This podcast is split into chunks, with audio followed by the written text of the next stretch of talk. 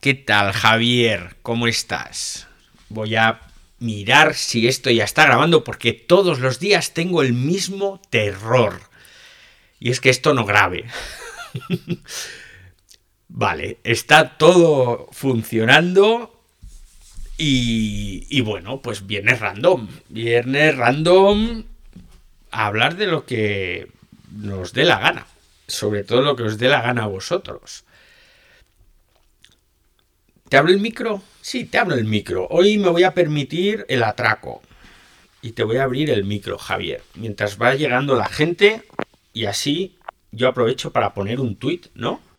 Muy buenas, David, ¿qué tal? Muy bien. Vamos a poner un tuit para que la gente se, se anime.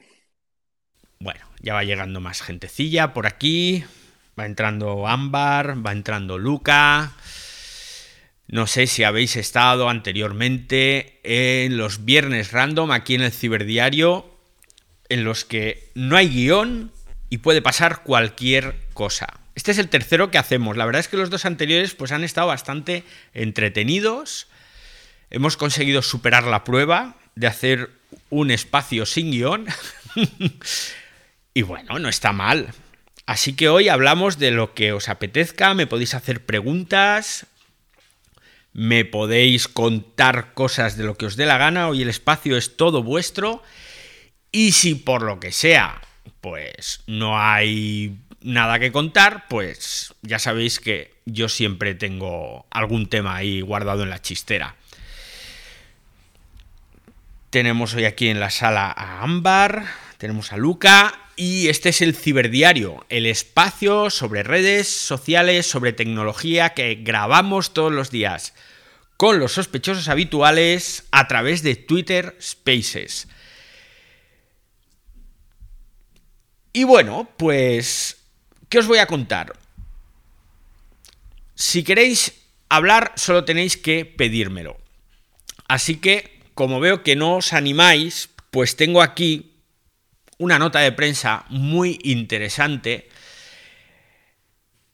en la que nos dicen cuáles han sido los juegos de móvil más populares en 2021. Hola Miriam, ¿qué tal? Miriam, perdón, bienvenida.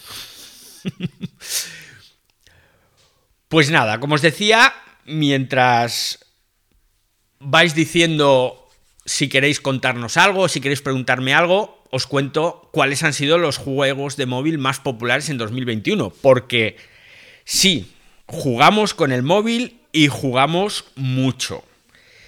Y cuando digo mucho, digo que os sorprenderíais la cantidad de horas que le podemos llegar a dedicar, aunque solo sea ratitos, a un juego móvil. Yo personalmente estoy muy enganchado con uno, que es un juego de Star Wars, por supuesto, como no podía ser de otra forma para un abuelo cebolleta como yo. Pero es un juego de estos de, más bien podríamos decir, de estrategia, y parte de juego por turnos, en el que pues luchas en una especie de holomesa y ahí que te vas dando mamporros con el imperio y demás. O sea, es puro friquismo, lo tengo que reconocer. Pero es un juego de estos que mm, tienes una especie de fichas, juegas un ratín y cuando se te han acabado las fichas, pues ahí que lo dejas. Eso supone que juegas un ratito unos minutos, tres minutos, cuatro minutos, varias veces al día. No todos los días, debo reconocer que hay días que lo tengo ahí abandonado, pero los días que juego y al final estás echando entre 30 y 45 minutos.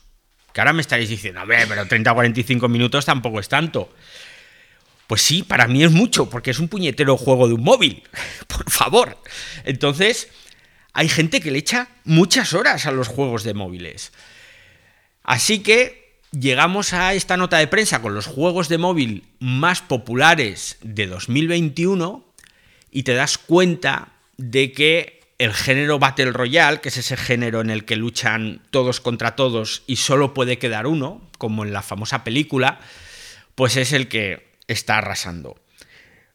Luca, que nos pide el micro. Recordad que hoy esto es el viernes random y en el viernes random vosotros sois los protagonistas y que esto se graba para luego publicarse en formato podcast podcast del que podéis descargar de vuestra plataforma favorita. Por cierto, que hoy me han tirado las orejas. Me han dicho, tío, nunca dices que te dejen reseñas positivas en las plataformas de podcast, ni cinco estrellas, ni nada. Es verdad, es que no estoy acostumbrado. Y os juro que todos los días quiero decirlo y se me olvida. si os gusta este podcast, dejadme una reseña, positiva o negativa. Si es negativa, me viene genial, porque así mejoro. Si es positiva, también me viene genial, porque así, pues el resto ve que este podcast, el ciberdiario, mola. Y además, ahora sabred que ya podéis dejar reseñas y votaciones también en Spotify, que lo han implementado esta misma semana. Entonces, ahora, además de dejar reseñas en Evox, en eh, Apple Podcast y no sé si en Pocket Cast también se pueden dejar reseñas, pero ahora también las vais a poder dejar en Spotify. Luca, ahora sí que te dejo hablar. Hola, buenas tardes, David. ¿Cómo van? Muy bien, estupendo. Cuéntanos. Bueno, hablando, hablando de todo un poco, de juegos yo soy de los tradicionalistas, ¿no? El ajedrez, y con ese me distraigo si voy en un vuelo o sencillamente para pasar un rato en una consulta médica donde tengo que esperar. Y pues lo bueno que tiene es que sencillamente salgo de ahí y cuando regreso las fichas están tal cual eh, las tenía inicialmente y sigo mi juego, ¿no? Casi nunca gano, pero bueno, me distraigo y lo que decía usted, algo de estrategia, de todos modos ahí se ve.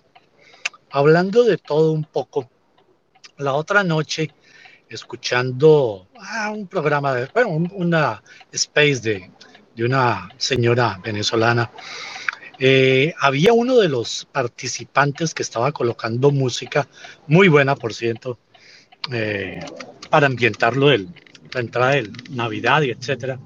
Pero me sorprendió la fidelidad, fidelidad de la música.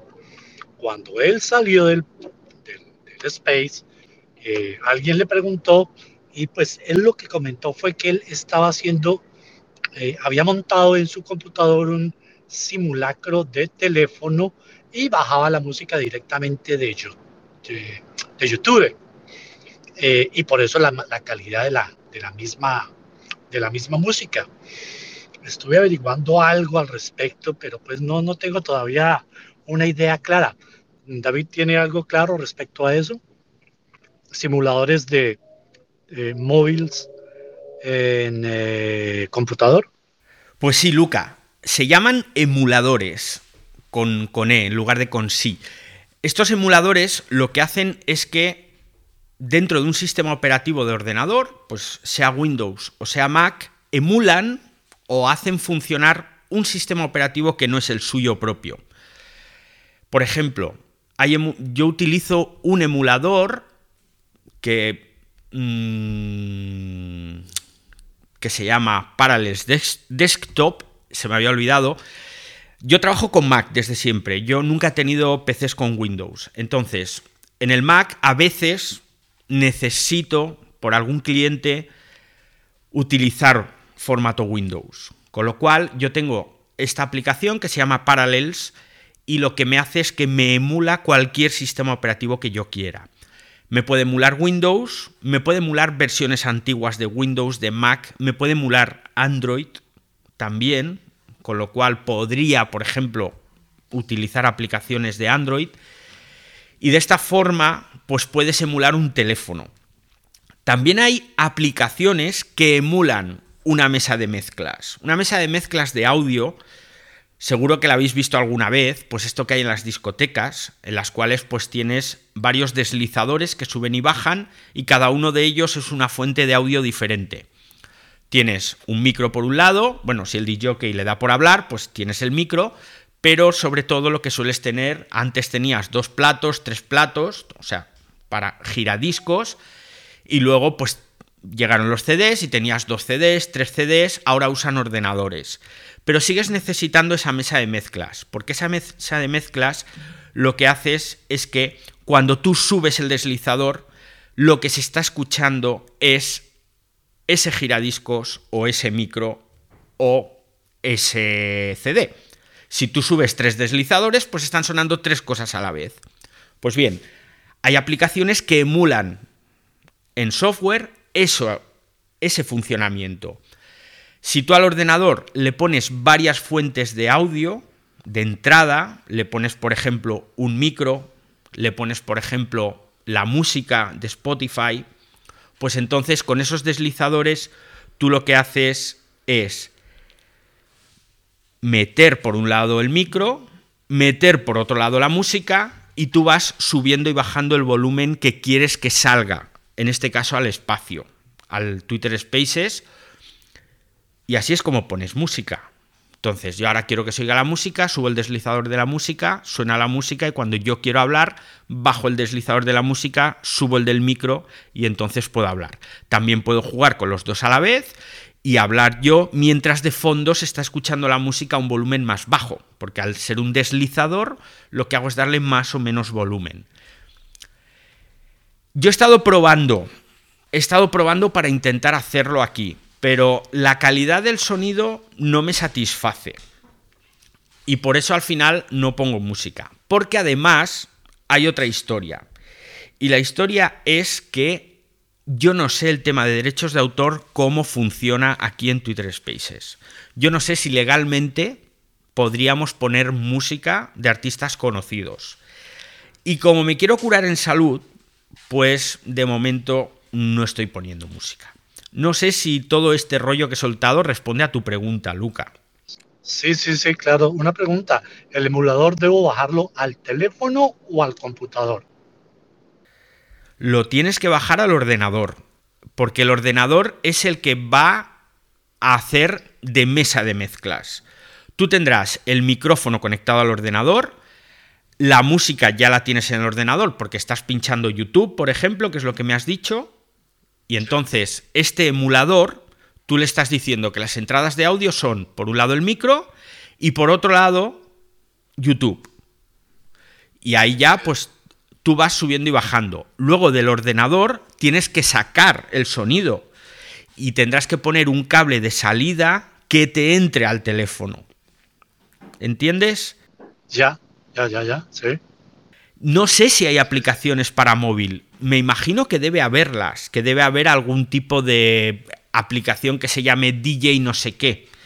Pero ahí ya tendrás que funcionar con música descargada en el teléfono, porque no creo que pueda coger la música directamente de YouTube en, directo, en caliente. Sí, pues se cierra, se cierra. Si cojo YouTube, se cierra inmediatamente Twitter. Exacto. Entonces tendrías que hacerlo a través del ordenador. La otra opción que tienes, pues, es gastar dinero en una mesa de mezclas, pero bueno. Hay mesas de mezclas económicas. Eh, yo es que llevo todo el año dándole vueltas a comprar una para hacer los espacios un poco más a menos. Y las hay baratas, pero son de muy mala calidad, malísima. Entonces, aunque solo sean 30, 40, 50 euros, son 30, 40 o 50 euros que estás tirando directamente a la basura. Claro, sí, tienes toda la razón. Y... Oh, interesante y, gracias por la explicación. Me quedan claras muchas cosas porque estoy intentando la otra noche. La verdad fue una hora nada más, pero me daba miedo, decirlo así, bajar emuladores en el computador pensando en seguridad respecto a eh, comprometer el mismo, el mismo computador, ¿no? Pues te puedo recomendar que no bajes aplicaciones que no bajes aplicaciones que no sean de sitios de confianza, ¿de acuerdo? Las aplicaciones que emulan mesas de DJ siempre, aunque sean de pago, tienen una versión gratuita que te dura a lo mejor una semana o que te limita el tiempo de uso a 10 minutos, por ejemplo, pero son funcionales al 100%. Te recomiendo que busques y que vayas a la web oficial donde están esas aplicaciones. Y que no busques aplicaciones pirata que te digan no, plenamente funcional y tal. Porque puedes acabar infectado con algún virus, con algún ransomware con y tener problemas. es, es, mejor. ¿Mm? Pues muchas gracias. Muchas gracias, Lucas. Gracias por la respuesta. Oh, volteando a 360, otra pregunta. Eh, está muy en boga eh, el uso de los drones. El otro día hablábamos de ellos, eh, de utilizarlos dependiendo del país a donde uno vaya a viajar, etcétera, etcétera. Sin embargo, hay escuelas, inclusive he escuchado en Latinoamérica, que están dando licencia para pilotos de drones. ¿Qué información tiene acerca de, del desarrollo de estos drones para filmaciones, para vigilancia, para fotografía, etcétera, etcétera? Eh, los que utilizan a nivel militar son muy, muy desarrollados, pero a nivel comercial, a nivel, eh, sí, digámoslo así, uh, popular, ¿alguna información específica respecto a eso? ¿Alguna idea? Pues vamos a ver, de la normativa sobre drones en, otros países no tengo ni idea. Te puedo hablar de la, de la española. Te puedo hablar de la española porque es bastante restrictiva y creo que hice un ciberdiario a principios de año, cuando todavía no los grabábamos, en el que hablamos de la legislación vigente en España sobre el tema de drones. Y ahora os voy a hablar totalmente de memoria, entonces mm, corroboradlo esto porque igual algún dato se me escapa, ¿de acuerdo? ¿Qué necesitas, al menos en España, para volar un dron? Si es un dron para jugar, digamos, es decir, que pesa menos de 250 gramos, se llaman drones recreativos, no necesitas nada. Drones de menos de 250 gramos hay un montón en el mercado, no suelen tener cámara y son de plástico que vuelan a muy poca distancia del usuario que lo está conduciendo o, o pilotando, mejor dicho, y si te golpea un dron de estos no te pasa nada. Si pesan más de 250 gramos, entonces tienes que tener un certificado de piloto de drones, que es un certificado que es muy fácil de sacar y que te permite volar drones de más peso. Pero ojo, no los puedes hacer volar en cualquier parte, porque los drones que no son de uso recreativo, es decir, los de más de 250 gramos, que podían ser, si no me equivoco, de nivel 1 o de nivel 2, dependiendo de su rango de alcance y de su peso, y también hay otro de nivel 3, por cierto, ahora me estoy acordando. Entonces, para volarlos de nivel 1, nivel 2 o nivel 3, no solo necesitas la certificación para volarlos, sino que necesitas permiso de las autoridades. O sea, no puedes coger un dron de estos y aunque lo tengas en casa, volarlo, eh, hacerlo volar pues en, cualquier parte. Siempre vas a necesitar el permiso de las autoridades. Javier está levantando la mano y seguro que sabe más al respecto? Buenas, bueno, sí, un poquito, puede que un poquito más por el tema de que llevo volando drones pues unos 8 o 9 años. Y, también hace cosa de un año y medio entrevisté a, a, un profesional de, una empresa, de, al director de una empresa de drones que se encarga del tema de utilizar drones para salvamento, eh, para protección civil y para rescatar a personas y demás. Y entonces, bueno, pues en la entrevista le estuve preguntando un poco cómo estaba la normativa en ese momento. Todo lo que has dicho es completamente cierto, es decir, menos de 250 eh, gramos son drones recreativos, por encima de 250 gramos ya son drones eh, para uso semiprofesional o profesional. Puedes, por poder, por poder, puedes volar un dron que pese más de 250 gramos, pero aquí la cuestión no es que puedas volarlo o que no puedas volarlo, eh, o sea, no, es la cuestión del peso, sino eh, que hay eh, ciertas áreas llamadas CTR, que son áreas, digamos, que están en un radio de unos 15 kilómetros alrededor de, de, los aeropuertos y sobre los núcleos urbanos. Esas áreas están protegidas y incluso, dependiendo del fabricante, no vas a poder ni siquiera despegar el dron porque por geolocalización el dron no va ni a dejarte despegar. Em, las áreas que están restringidas no solo se, limitan a los núcleos urbanos y a los aeropuertos, también hay parques naturales, playas y demás donde no se puede volar. Sí que eh, técnicamente a lo mejor sí que consigues despegar el dron, pero em, eh, el dron va a emitir una señal y es probable que incluso te pudieran llegar a, multar solo por el hecho de que estuvieras volándolo, aunque nadie, aunque no se plante delante tuyo un policía o un guardia civil y te ponga una multa, sino que te podría llegar una multa porque eh, el dron emite una señal y esa señal es capaz de captarse por, las autoridades de las agencias de, eh, aéreo, aeroespaciales ¿no? de, de, cada país.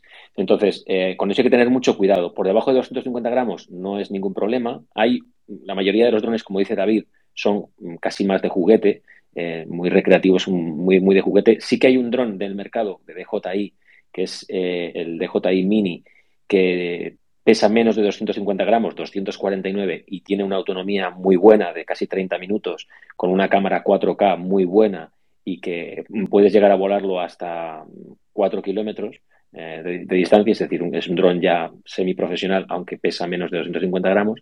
Pero también hay que tener en cuenta que tú, en cualquier momento eh, que vuelas un dron, da igual el peso que sea, da igual eh, dónde estés, bueno, si estás volando en una zona libre para poder volarlo, cuando tú vuelas un dron no puedes perderlo de vista. Es decir, tú no puedes alejar el dron de tal forma que tú dejes de verlo. Porque si tú dejas de ver ese dron, en ese momento eh, tiene que haber otra persona en otra a 500 metros o a un kilómetro que pueda divisar ese dron y que te pueda decir dónde está. Porque siempre tiene que haber alguien responsable del dron que eh, se esté comunicando con el piloto para saber dónde está ese dron. Entonces, si tú estás volando con un dron de 249 gramos y le pierdes de vista, y ojo que se pierden de vista con mucha facilidad porque son muy pequeños, eh, te puedes también ganar un problema.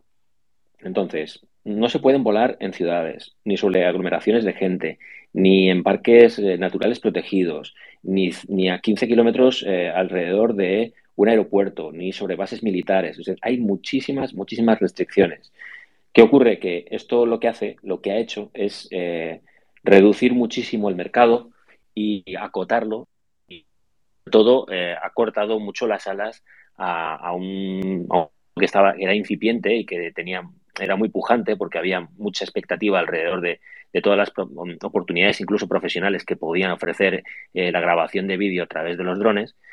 Pero, por otro lado, se está regulando y estamos, se ha evitado que haya problemas e incidentes. Y si os paráis a pensarlo, hace mucho tiempo que no se oyen noticias de eh, drones sobrevolando o que han estado cerca de algún aeropuerto y algún avión se ha tenido que desviar y demás. Esas noticias durante unos años fueron más o menos habituales y a raíz de que se ha empezado a regular todo esto, eh, quizás de una forma demasiado restrictiva, pero bueno, eh, muy seria, pues se ha conseguido que toda esa gente que a lo mejor no se lo tomaba en serio o no tomaba las precauciones necesarias o no sabía muy bien qué, cómo volarlo o cómo no, pues le ha echado para atrás y ahora pues las cosas son distintas. Yo sigo volando el dron, pero con muchas precauciones, siempre mirando en qué zona estoy, si es una zona protegida, si eh, voy a infringir alguna norma, alguna ley, eh, siempre mm, con el dron a la vista.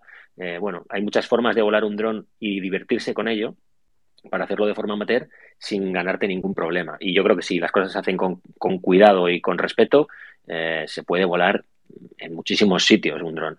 Pero bueno, es, es, toda, es una charla que da mucho de sí. No sé si te he sacado de alguna duda o si os he contado un rollo aquí tremendo, pero bueno, era por complementar un poco la información que daba David. Oh, muy amables, gracias. Bastante completa la información. Interesantísimo. Pues genial, muchas gracias Javier. Ahora mientras hablaba Javier me he puesto a buscar en la hemeroteca cuando publiqué yo por primera vez un artículo sobre drones y fue en mayo de 2011. Joder, cómo pasa el tiempo.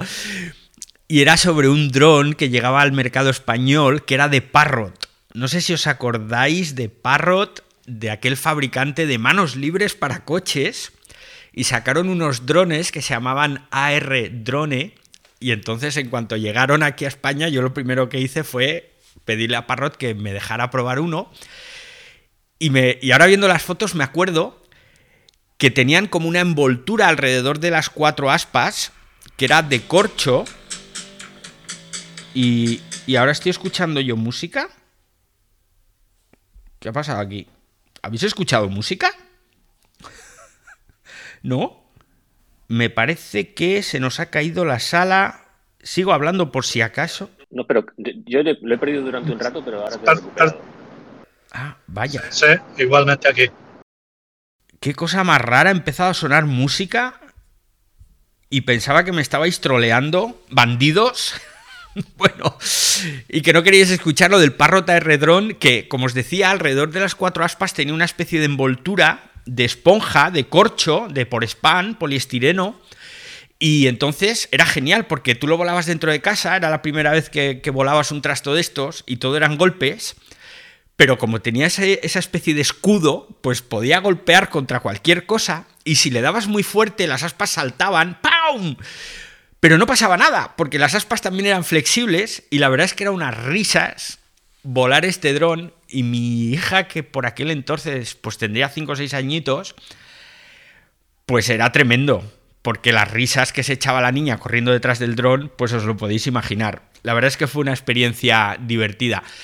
Y Parrot, por cierto, luego años después sacó uno que era un avión, que era también así bastante blando y que llevaba una cámara infrarroja y que lo que hacía era detectar la humedad en los campos. Entonces estaba utilizando en agricultura y aquel dron tuvo bastante éxito, sobre todo allí en Francia, que es de donde era originaria esta compañía, o sigue siendo, ni siquiera sé si sigue existiendo Parrot. Y ese dron lo que hacía era volar a gran velocidad y rasante entonces con su cámara infrarroja iba detectando la humedad del suelo y con esto optimizaban el consumo de agua en, los campos de, regadío y, de secano, ¿no? En todos los campos. Entonces fue, fue una cosa chula. Parrot se supo adaptar cuando desaparecieron los manos libres y entonces ellos que tenían su negocio en los manos libres para coches, pero cuando los coches ya empezaron a traerlos de serie tuvieron que reinventarse, aguantaron varios años con el tema de los drones hasta que llegó DJI, entre otras, que ha comentado Javier, y, se comió todo el mercado. Y ahora la verdad es que no sé ni siquiera si Parrot sigue existiendo. Pues eh, mira, eh, ese, ese dron que tú tuviste en cesión, yo ese dron me le compré eh, allá por 2011 porque se controlaba con el iPhone. no había todavía mandos específicos, sino que eran controles, digamos, táctiles sobre la pantalla del iPhone o de la tablet y yo ese dron le tuve, era, no tenía, solo podías alejarle un máximo de 300 metros, que en realidad eran unos 150, 200 metros. Y ya en 2011, claro, cuando volabas un dron, sobre todo cuando le ponías esa protección a las hélices, pues eh, era, hacía muchísimo ruido y era, bueno, eh, se me acercaba mucha gente, ¿no? Cada vez que lo volaba porque era un espectáculo, parecía que estabas en el futuro. Y, Parrot siguió eh, implementando, luego, luego sacó el, el, Parrot, eh, el AR Drone 2.0, eh, luego creo que sacó una versión superior, y yo luego he tenido el Bebop, que ha sacado dos versiones distintas, el Bebop y el Bebop, otro que era más profesional. Con ese drone, con ese Bebop, yo lo estuve volando por, por Reino Unido y por Irlanda, y la verdad es que era un, un dron muy bueno. Luego, en efecto, entró DJI en el mercado prácticamente barrió a, Parrot, pero por ejemplo, ese dron que decías que era como un avión y que mm, planeaba y que tenía cámara infrarrojo, ese, ese dron le, utilizan eh, todavía, a día de hoy, se sigue vendiendo porque Parrot sigue funcionando. Y ese dron se utiliza mucho para protección civil, porque tiene muy buena autonomía y luego tiene una velocidad muy buena de pasada. Es decir, es probablemente uno de los, el dron más veloz que, que hay en el mercado. Entonces, eh, empresas como, la que entrevisté yo en su día, Dronitech, que, trabaja con protección civil, lo que, lo que hacen es que cogen esos drones y los tunean, los personalizan, aumentan todavía más la autonomía y, la potencia y la velocidad y son capaces de cubrir distancias muy muy grandes para poder eh, detectar pues cuando hay una persona que, se ha perdido o, que la están buscando porque, porque está desaparecida básicamente eh, pues estos drones lo que te permiten es eh, cubrir mucho tiempo, en mucho, mucha superficie en muy poco tiempo. No son como los drones que estamos acostumbrados a ver, que también son rápidos, pero no tienen esas, esas capacidades. Entonces es un dron que se utiliza mucho y se sigue utilizando mucho hoy en día. Y, de todas formas, el que realmente se ha quedado con el mercado es, DJI, que hace drones muy, muy difíciles de, de batir y que ahora mismo pues eh, son los que tienen la sartén por el mango, ¿no? Pero Parrot em, lo intentó incluso con algún dron distinto cuya cámara permitía hacer unas tomas que no permiten otros drones y lo ha intentado, pero no, no ha obtenido eh, el mismo favor del, público ¿no? que, que DJI y por eso no, no ha seguido. Pues mira, os añado información que a lo mejor os parece interesante porque estoy aquí tirando de, de la hemeroteca. En 2014 Parrot saca la versión 2.0 que decía Javier y saca otra versión que se llamaba Elite. La versión Elite lo que tenía era una batería doble. Entonces esa batería doble permitía tener el doble de autonomía, que en los drones ya sabéis que la autonomía suele ser muy corta. Y costaba de aquellas 300 euros, que es lo que costaba el primero del año 2011, costaba 300 euros, y el Elite que sacaron en 2014 y el 2.0 que sacaron en 2014 costaba también 200 euros. Y el otro, el que nos estaba comentando ahora Javier, que vuela, se llamaba Parrot Disco. Este costaba 1.300 euros, salió en 2017 y este dron era capaz de volar a 80 kilómetros por hora y tenía un alcance de 2 kilómetros, que se dice pronto, pero es muchísimo, y una autonomía de 45 minutos, que es también muchísimo. Los drones normalmente no tienen esa autonomía. Entonces, el Parrot Disco yo no conseguí que volara ni una sola vez, os lo prometo. Entonces era bastante complicado porque necesitabas una segunda persona que lo lanzara. Entonces mm, nos poníamos ahí a intentar volar el Parrot Disco, no había forma y al final dije, bueno, pues ahí que se queda. Y por lo visto, pues según nos cuenta Javier, es un dron que se sigue utilizando. Para que os hagáis una idea de cómo es, es una especie de pequeño avión que va todo integrado, eh, las alas dentro de lo que sería el fuselaje, es pequeñito y la hélice está en la parte trasera justo en el centro. Y en la parte delantera, mirando hacia abajo, tienes la cámara. La gracia de esto es que tenía una antena propia de largo alcance y esto permitía que tuviera esa autonomía, o bueno, esa autonomía no, ese rango de, de acción de 2 kilómetros. Fue chulo, yo no sabía que se seguía utilizando, pero Javier nos dice que sí, que protección civil y demás lo sigue utilizando. Claro, si tú llegas a un sitio en el que ha habido un accidente, por ejemplo en el monte, no sabes exactamente dónde, con 45 minutos y 2 kilómetros de alcance, pues tienes un radio de acción muy importante y aparte eran imágenes en alta definición, la cámara era bastante buena, entonces pues tiene sentido que se siga utilizando. Además, estos tenían una cosa muy chula y era que la batería se podía cambiar muy rápidamente y por la capacidad que tenía le podías incorporar una segunda batería, con lo cual doblabas el tiempo de uso. Estaríamos hablando de volar un dron durante una hora y media, que es una auténtica locura. Entonces imaginaos ponerle la segunda batería y entonces aumentabas o doblabas el tiempo de uso. Y bueno, pues hoy el viernes random ha sido estupendo, que hemos hablado de drones, ¿eh? Así que os agradezco muchísimo que hayáis venido, os agradezco muchísimo que hayáis sacado un tema tan interesante, ciertamente. Y nos vemos el lunes. El lunes además vamos a tener un ciberdiario muy especial, porque os voy a contar todos los pormenores del audiomaratón solidario. Sabéis que nos hemos liado la manta a la cabeza, Ebañón, Eduardo Tornos, que está aquí, Javier López, que también está aquí, Molo Cebrián, eh, Javier, el otro Javier, Javier G. Álvarez, que también está aquí. Vamos, que nos hemos puesto en plan, vamos a montar un audiomaratón. Y así ha sido. El audiomaratón será el miércoles, desde las 9 de la mañana, el día de la lotería de Navidad. Le vamos a dar una vuelta de tuerca a la lotería de Navidad, ya veréis. Pero va a durar hasta las 12 de la noche. Habrá una sala de Twitter Spaces abierta de 9 de la mañana a 12 de la noche, pero además vamos a tener salas paralelas para que podáis saltar de una a otra y que escuchéis lo que os apetece, lo que os apetezca.